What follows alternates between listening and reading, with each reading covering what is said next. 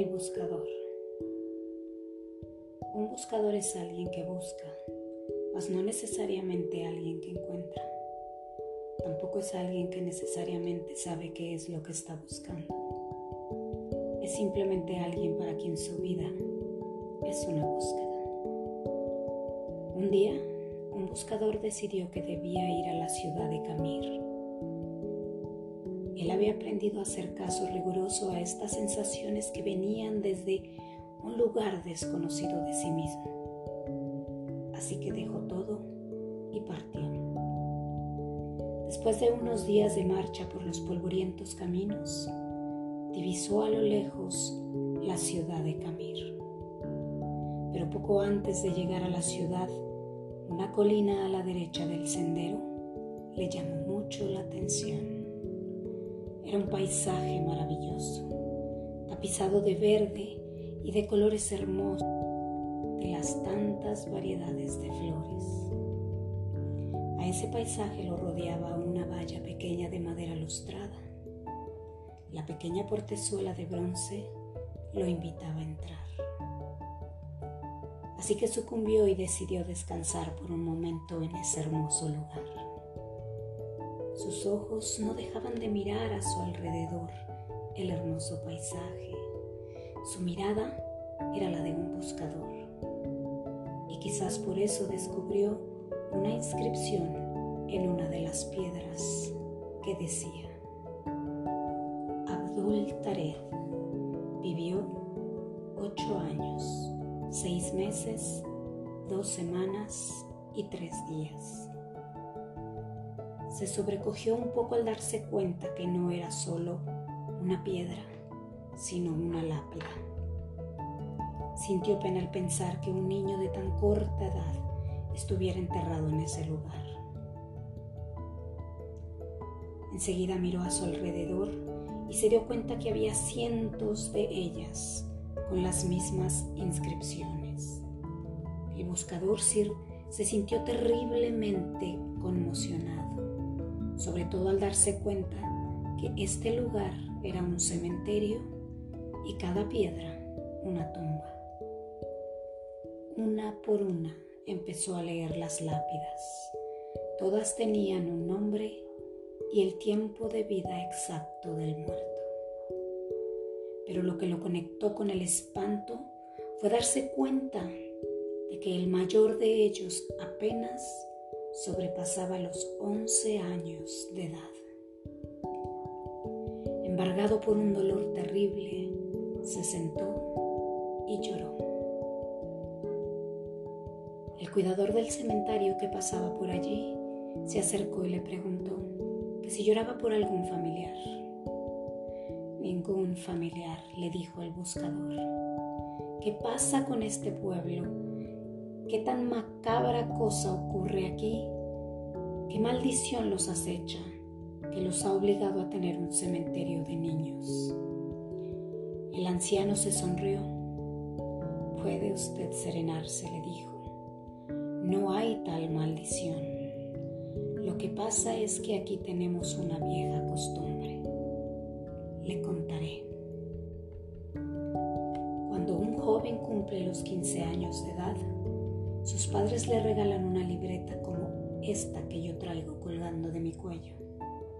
Y es tradición entre nosotros que a partir de allí vayamos anotando cada vez que uno disfruta intensamente un momento vivido. Quizás la emoción que duró su primera novia, esa pasión al conocer a su primera novia, ¿cuánto duró? ¿Seis meses? ¿Un año? ¿Y qué hay del primer beso? Dulce beso que se, se da por primera vez. ¿Cuánto duró? ¿La duración del beso? ¿Un día? ¿Una semana? Y así cada momento de alegría. El día que se casaron sus amigos, el nacimiento de sus hijos, un viaje muy deseado, quizás el regreso de algún hermano de una tierra del extranjero. En la parte izquierda anotamos lo disfrutado y a la derecha cuánto tiempo duró lo disfrutado. Y así, vamos anotando en la libreta cada momento disfrutado intensamente. Cuando alguien muere, es nuestra costumbre tomar su libreta y sumar el tiempo de lo disfrutado y escribirlo sobre su tumba. Porque ese para nosotros es el único y verdadero tiempo vivido.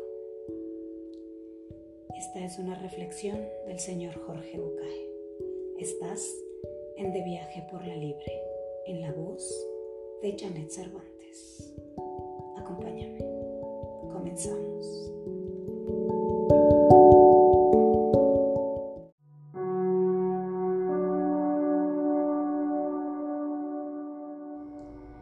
Mis compañeros de viaje.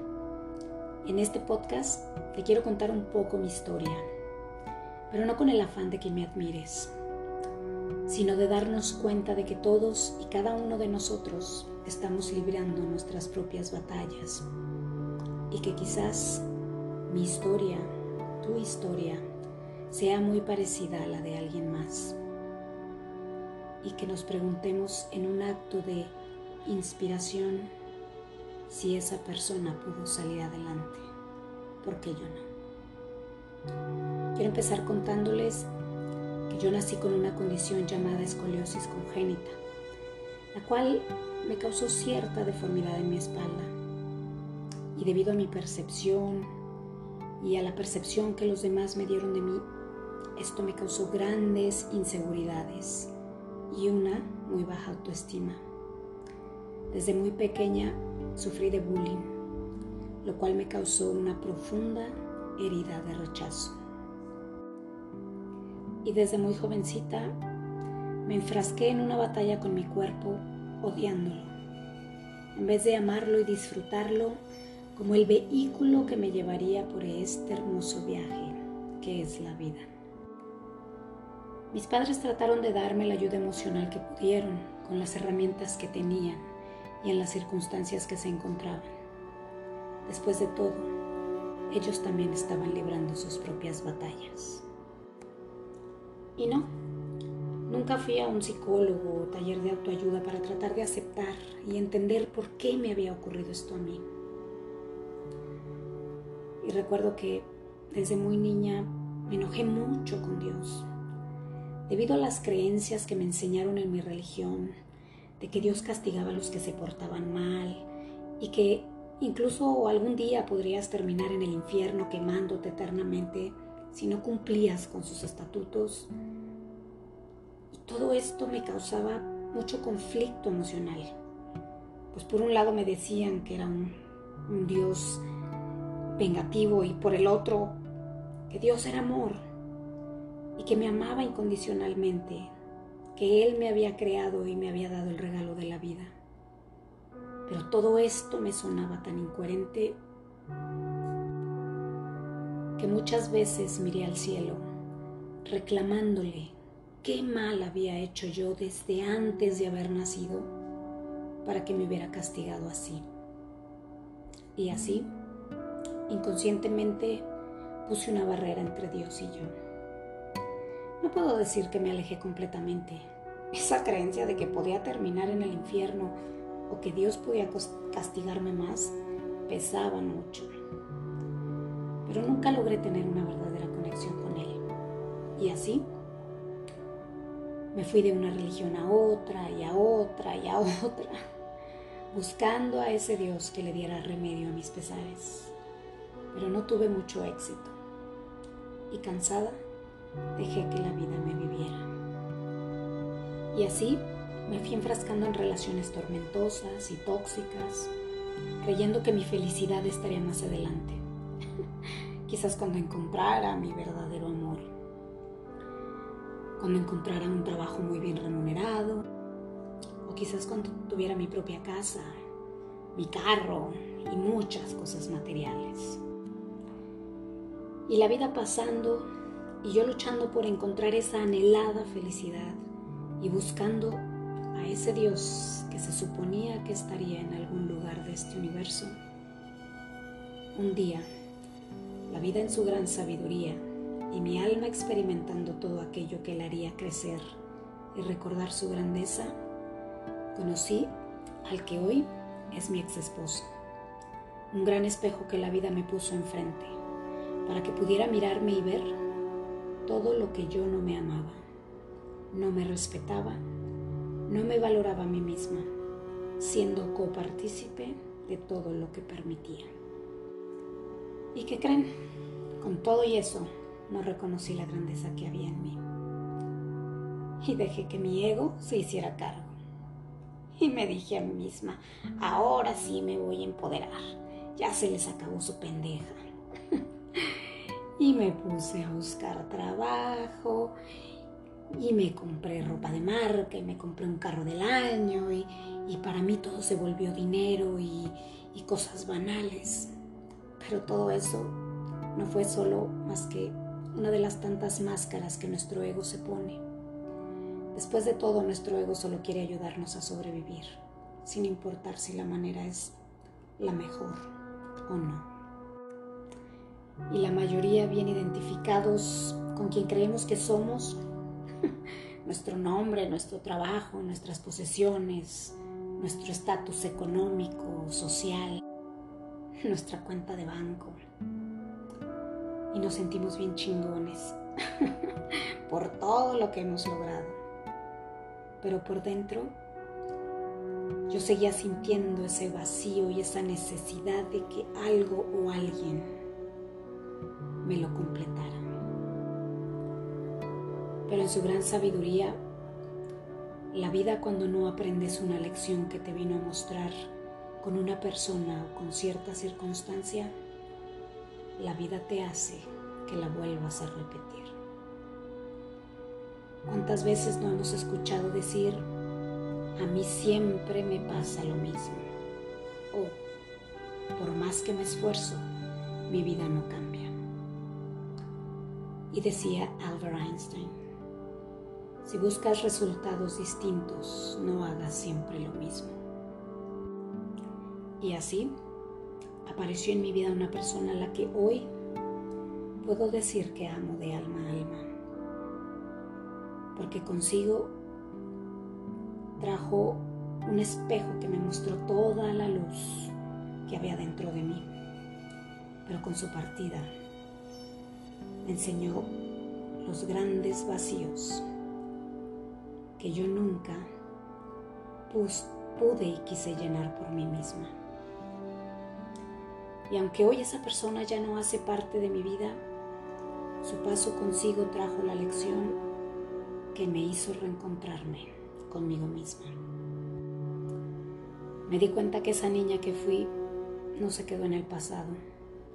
Vivía en mí y a través de mi adultez, entre comillas, solo trataba de resolver todos esos dolores, sufrimientos, frustraciones que a su corta edad no tuvo de otra que reprimir. Y no nos damos cuenta que inconscientemente atraemos a nuestra vida personas y circunstancias queriendo generar esa nueva oportunidad de vivir, entender y aprender a solucionar aquello que a nuestra corta edad no pudimos. Recuerdo que cuando llegué a ese punto de quiebre, Tenía la sensación de que ese Dios que siempre sentí distante me escucharía. Yo me encontraba muy cansada emocionalmente y no, no me quería quitar la vida. Pero recuerdo que hablando con él le dije que si esto era la vida, no me gustaba y que no la quería más, que se lo agradecía, pero que estaba lista para irme de este mundo pero que si me había dado la vida con alguna misión o algún propósito, entonces me lo mostrara. Y llámale coincidencias, diosidencias, despertar de conciencia. Así empezaron a llegarme libros, audios, videos, podcasts, señales divinas empecé a experimentar una gran pasión por querer seguir buscando más y con ello la percepción de mi pequeño mundo cambió. Y entre todo ese conocimiento, sobre todo, encontré a ese Dios que tanto busqué allá afuera en las religiones. Y por fin Él me respondió a su manera todas las dudas que siempre rondaron en mi cabeza. Pero sobre todo supe por fin que Él siempre estuvo conmigo, en mí. Y entendí que todo lo que había vivido hasta el día de hoy había sido perfecto, con el solo motivo de hacerme crecer, conocer y reconocer mi potencial, y que estoy hecha a imagen y semejanza de mi Creador. Por tanto, soy amor, porque Dios es amor, y que su esencia, su energía, se encuentra en todo lo que nos rodea. Y con toda esta nueva perspectiva y conocimiento construí mi propia felicidad. Y por fin aprendí que en la vida atravesaremos por circunstancias que nos causarán dolor, pero que si tú no lo permites, no te harán sufrir.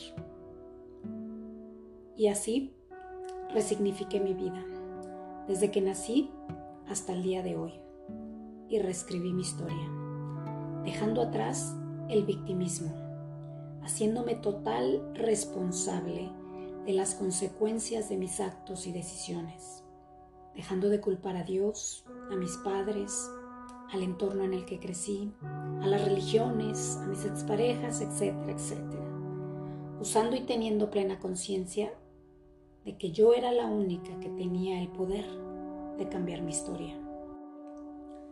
Un día leí un, aforismo de Marcel Proust que dice, aunque nada cambie, si tú cambias, todo cambia. Y esto tuvo mucho que ver con mi transformación, porque me di cuenta cómo la realidad es la que es, pero tu cambio te lleva a percibirla de otra manera, a ver nuevas posibilidades, a crear nuevos vínculos. Y otra frase que me gusta mucho de Virgilio que dice, pueden porque creen que pueden. No dice puede porque saben que pueden, porque hay mucha gente que sabe que puede, pero no hace. En cambio hay mucha gente a la que le han hecho creer que no podía, pero en un ejercicio de transformación interior han cultivado una enorme confianza en sí mismos, han experimentado, se han arriesgado y han podido.